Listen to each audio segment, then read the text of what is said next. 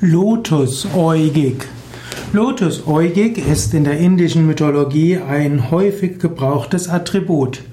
Lotus gilt als Symbol der Schönheit.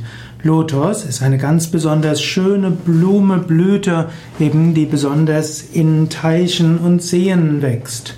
Und lotusäugig heißt besonders schöne Augen. Auch das Lotusblatt hat eine bestimmte Form. Das Blütenblatt der Lotuspflanze ist besonders schön und wenn das Auge eine schöne symmetrische Form hat, dann wird man als lotusäugig bezeichnet. Und es gibt verschiedene Sanskrit-Namen, die auf Deutsch lotusäugig übersetzt werden können, zum Beispiel Kamalakshi. Kamala heißt äh, Lotus und Akshi heißt Augen haben Kamalakshi, die Lotusäugige.